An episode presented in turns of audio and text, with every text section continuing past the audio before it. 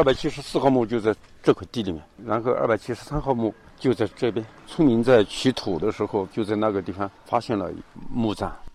秋日的午后，贺城县可乐乡已有丝丝凉意。道路两旁的百亩花海在秋风中摇曳，花海里一块写着“可乐遗址考古发掘现场”的石碑寂静地屹立于此。正是通过石碑之下的土地，遥远而神秘的国度夜郎第一次具象化地出现在大众视野中。贺章县文物局夜郎文化研究专家龙瑞，上面的一百多座墓葬出土的都是陶器，没有人的骨骸。也没有这个棺椁这类的东西，下面的不一样。这下面出土的那个二百七十四号墓葬出土了九十六件文物，一个人一个铜壶套头，一个铜壶套脚，然后其他的陪葬品就是分在两边。西南夷均长以数十，夜郎最大。这是司马迁在《史记》里第一次记载夜郎国。夜郎国是否真的存在？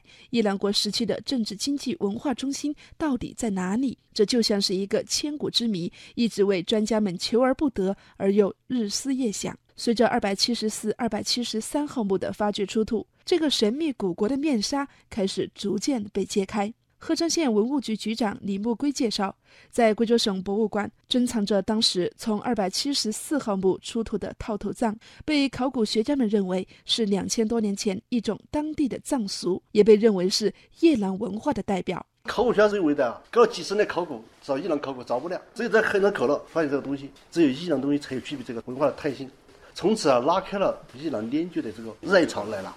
夜郎。这个相传有金兵十万、满坝良田的神秘古国，随着文物的出土挖掘而逐渐浮出水面。盒子是牛皮的，你那流传下来的意思。它就是是祭天祭地祭祖宗。在贺章县，许多世代居住在这里的彝族人家里，珍藏着许多彝文古籍，而这也成为夜郎国研究最重要的依据和考证。在彝族老人王志国的家里，一本祖上传下来的彝文古籍，处处彰显着岁月的痕迹。纸张已经发黑，翻动的手稍微用力就会让纸张破碎。王志国说：“这张岁月浸染的纸张上记载了很多关于夜郎国的事情，其中最特别的就是二十一条成文法。蒙骗人的这一种的过舌头，夜郎兴亡时期啊，他是没偷、没抢、没蒙骗人，就是。”或者正是诸多史料流传下来的遗文古籍记载，才让少数当地人认为自己的祖先和夜郎有着不可分割的联系。此刻的啊哟是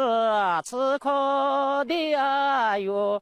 如今在贺章还有很多关于夜郎的民歌，在这一代世代相传，吟唱至今。但是关于夜郎古国的记忆，对于当地群众来说却是遥远又陌生。这个我都不了解，挖东西是几次挖得出来，不是挖是几哦不知道。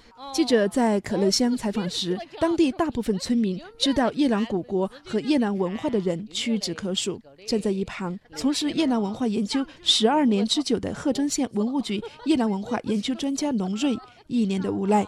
他坦言，从两千年的考古挖掘至今十八年时间里，尽管对越南文化的研究初有成效，但是传承和教育却是停滞不前。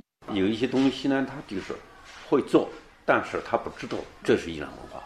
所以，我们现在最欠缺的就是一个是研究文化的人，第二是传承文化的人，再一个是传承的条件。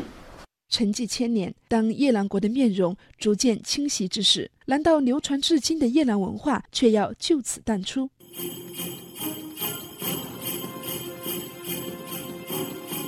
土生土长的贺章人陈燕给出了否定的答案。作为贺章县文化馆副馆长，在陈燕二十三年的舞蹈生涯里，从舞台剧《夜郎魂一》到《夜郎魂二》，再到后来的《铃铛舞》《屏上花开》，这些拿奖无数的作品都在讲述着夜郎故事。他希望以这样生动的形式展现古夜郎的过去和未来。那些应该是有所表达的，这个东西肯定是传承下来的。我的初衷就是喜欢那个原始的东西，我就对这个有一点执念，我就觉得就应该是还本于。而作为贺章县文物局局长，如何立足当前，把夜兰文化的品牌力度发挥到最大？李木归有着自己的规划和看法。夜兰文化它是个品牌，把夜郎文化，比如说它是个航空母舰的话。那么可乐一直就是航空母舰的核动力的心脏。只有把可乐遗址建好之后，展示出这种文化之后，那么我们的很多东西啊都会乘风破浪。这个是黑夜太阴星，古月亮的来历就是崇拜月亮黑夜太阴星的缘故。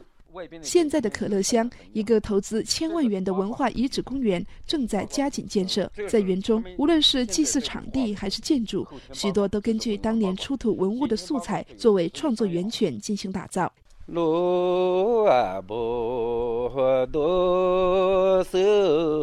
尽管离可乐乡有着五十多公里，但只要有时间，鹤岗县文物局叶兰文化研究专家龙瑞都会驱车到这里来看看遗址公园的建设进度，感受两千多年前夜郎国的昌盛兴衰。